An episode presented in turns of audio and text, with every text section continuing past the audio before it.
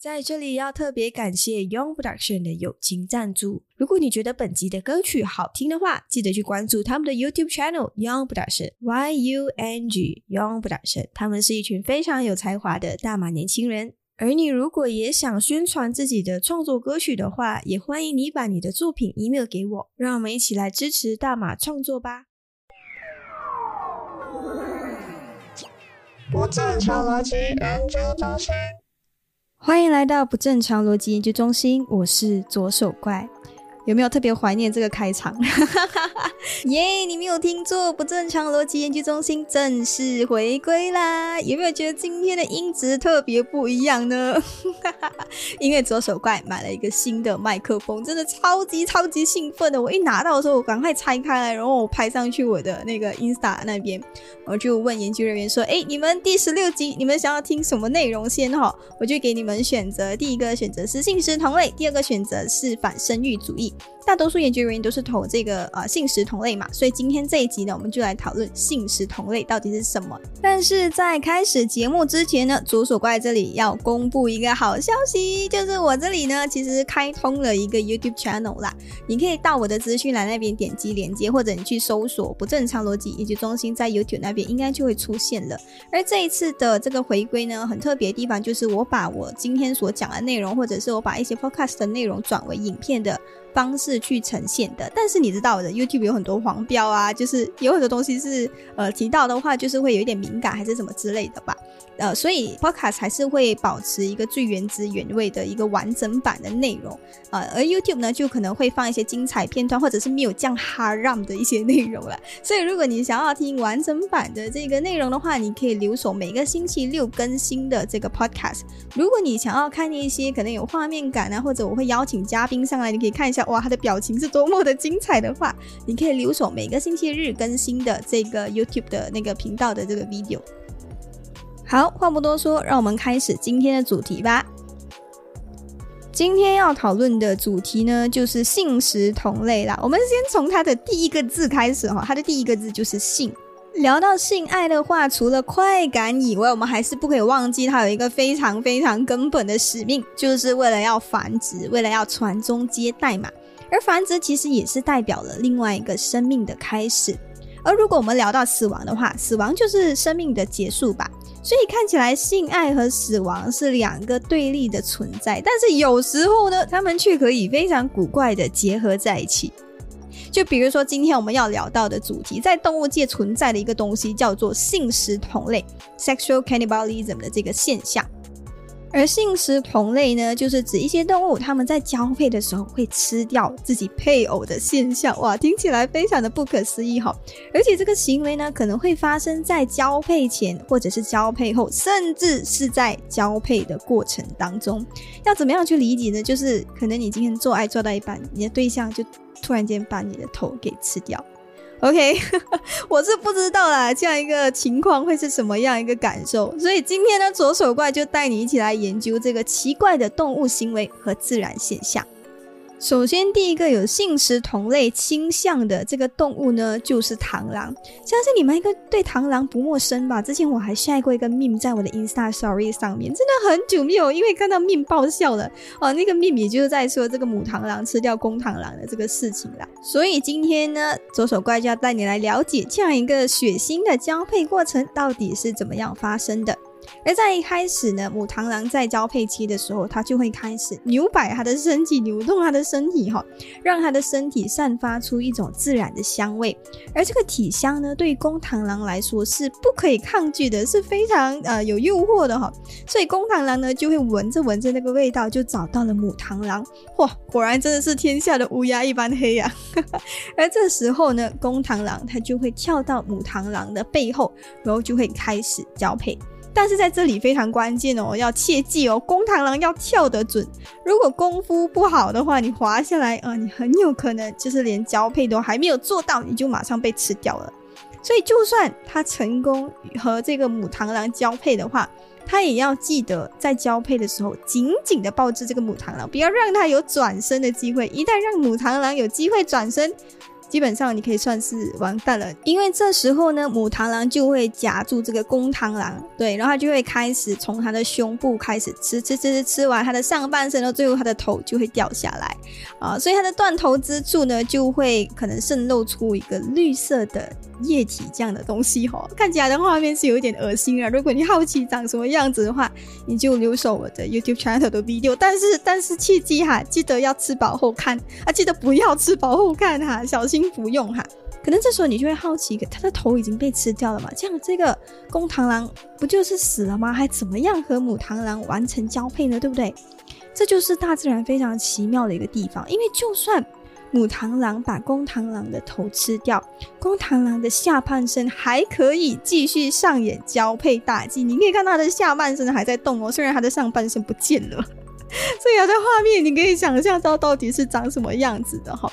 而且公螳螂它不止在断头的时候还可以继续交配，甚至会因为脑袋被吃掉而导致神经抽搐一下，然后以至于还可以帮助它在射精的时候射得更多，射得更快。所以就算断了头，也可以确保它能够将它的基因给传递下去的。那到底？为什么她的上半身不见了，她的下半身还可以继续履行她丈夫的义务呢？因为其实公螳螂哈，它的腹部是有一个独立的神经细胞，而这些神经细胞呢是控制它的射精的过程的，所以就算它的上半身不见了，也不会影响它继续做爱的啊，甚至还可以继续多活几个小时也是没有问题的。公螳螂真的是名副其实的那种用下半身思考的动物哈。但是，但是前提就是母螳螂要愿意放过它的下半身。如果母螳螂最后也把它的下半身给吃掉，那那那就那就对不起喽。而经过这样一个充满恐惧的性爱之后呢，两百多只小螳螂就会诞生啦。而公螳螂呢，也完成了它的任务。而到底为什么母螳螂会吃掉它的交配对象那么恐怖呢？啊，我接下来下面就会有分晓。而以上呢，就是性食同类最著名的一个例子哈。说完了螳螂之后呢，接下来有性食同类倾向的这个动物呢，就是黑寡妇。哎，不是那个 Marvel 的 Black Widow 啊，是这个黑寡妇蜘蛛哈。为什么它会叫黑寡妇那么特别的名字呢？就是因为她这一生都注定不会有老公。因为她的老公都被她给吃掉了，而黑寡妇蜘蛛呢，它长得非常特别哈，就是呃，它的腹部会有一个颜色非常鲜艳的沙漏的这个图形啦。而这种呃蜘蛛呢，它其实是有剧毒的啊，你被它咬一口哈，很有可能是会面临生命危险的。所以当你看到黑寡妇的时候，会先先跑啊，真的要记得先跑啊，因为它是一种具有强烈神经毒素的一种蜘蛛。而根据美国国家地理的报道，哈，有八十三八仙的这个雄性黑寡妇蜘蛛在第一次交配的时候。就直接死在了这个雌性黑寡妇的手上，所以很多人就会觉得说，哎，这个雄性的黑寡妇也太惨了吧！第一次交配就直接被吃掉了。但是如果你足够了解它的话，你或许 maybe 你会认同这个雌性的黑寡妇吃掉这群渣男哦。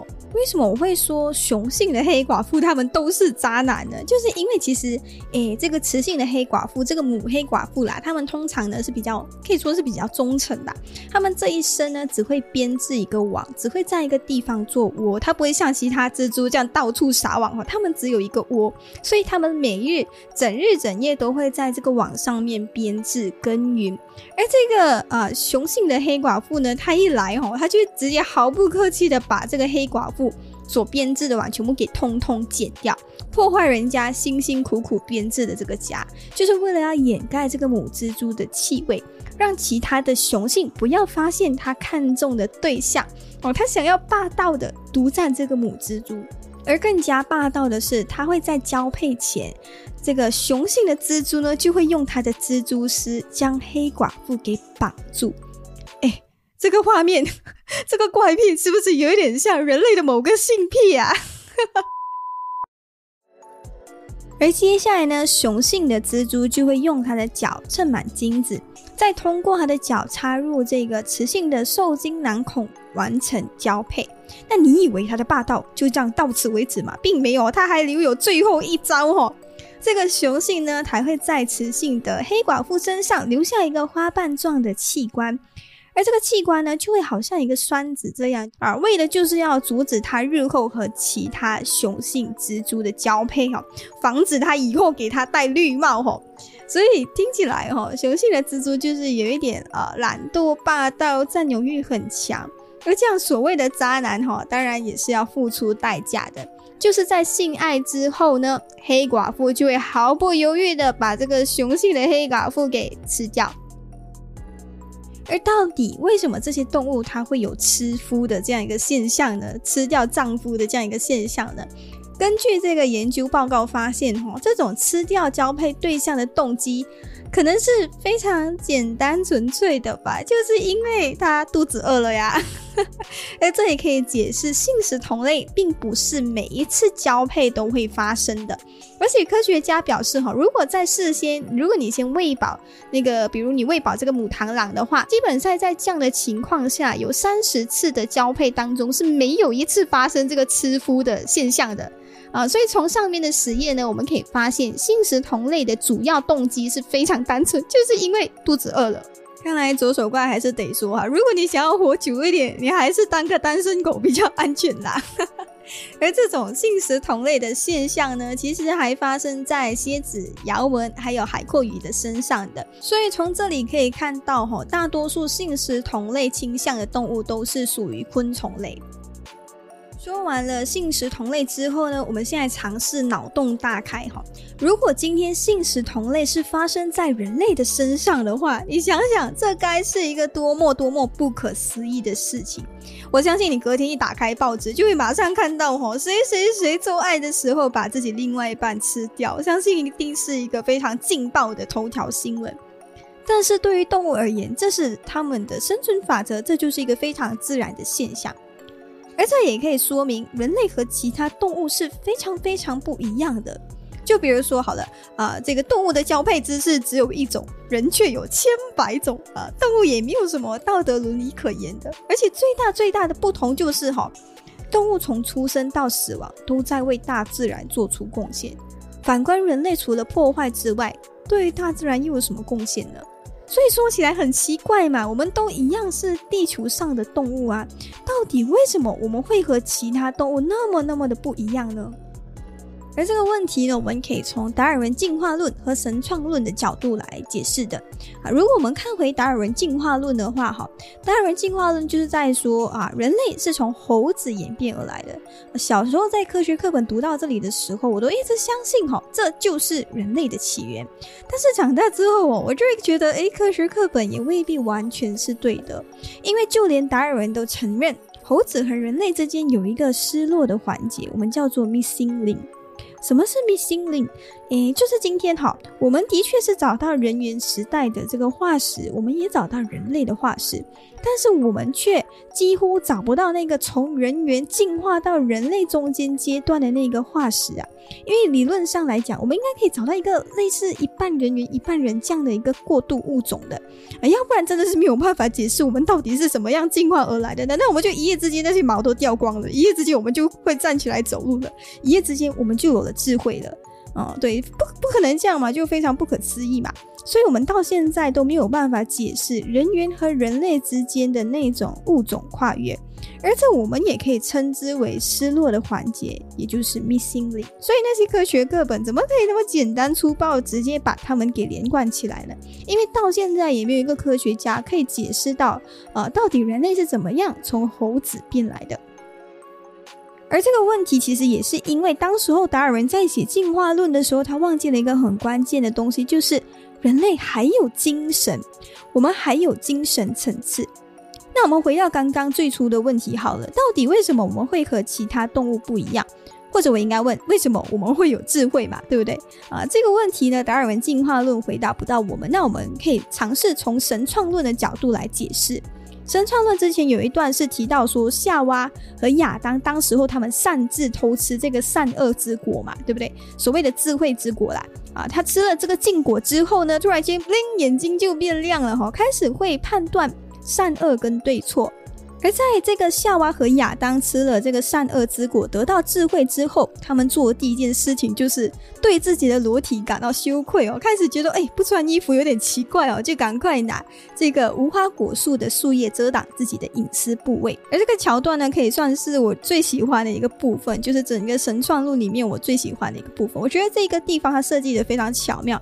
就是用这种呃方式来形容一个人得到智慧之后，他做的第一件事情是什么？对我来讲，它更像是一种预言。预言人得到了智慧之后会发生什么样的事情？这个真的要专门做一起来分享一下，为什么我会有这样的一个想法？那好，我们就继续说这个神创论哈。就在那时候，神知道他们偷吃禁果之后啊，这个神就说。哦，现在这个人呐，已经和我们相似了。如果再继续让他们吃生命之树的果实，这样他就得到永生啦。那可能到那时候呢，人就真的和神没有什么差别了。所以人就这样被赶出了伊甸园，从此人的寿命就有了期限。以上呢就是左手怪非常浓缩版的神创论啦，有什么说的不好的地方，请多多包容哈。其实主要我要讲这个神创论呢，是要呃提到一个之前尼采说的观点，让我非常非常印象深刻的。他就说，其实人和动物一样，都是受造物，就是我们都是被创造出来的嘛。但是唯一不同的就是，人可以和上帝一样成为造物主。怎么样理解成为造物主这件事情呢？你看，我们可以创造各种各样的东西啊，我们可以创造人工智能啊，可以创造文明社会呀。你看这些东西在动物身上是不可能发生的，就好像刚刚神创论里面提到的那个啊，人在吃了智慧之果之后，神就是说哦，人就变得跟神相似了。但是我们也只是相似，所以感觉上啦，人类就是一种介于动物和神之间的一种生物。而这其实也可以解释为什么人类会是一个那么矛盾的个体，因为我们身体同时住着感性和理性、兽性和人性啊。所以说到这里，你知道人类下一个要进化的目标是什么了吗？这个答案就交给你来解答了。我怕再说下去哦，我就真的是要从哲学转为宗教类了啦。好，今天就聊到这里喽。希望这一集回归的内容没有让你失望了哈。我们下个星期不见不散喽。我是左手怪，拜拜。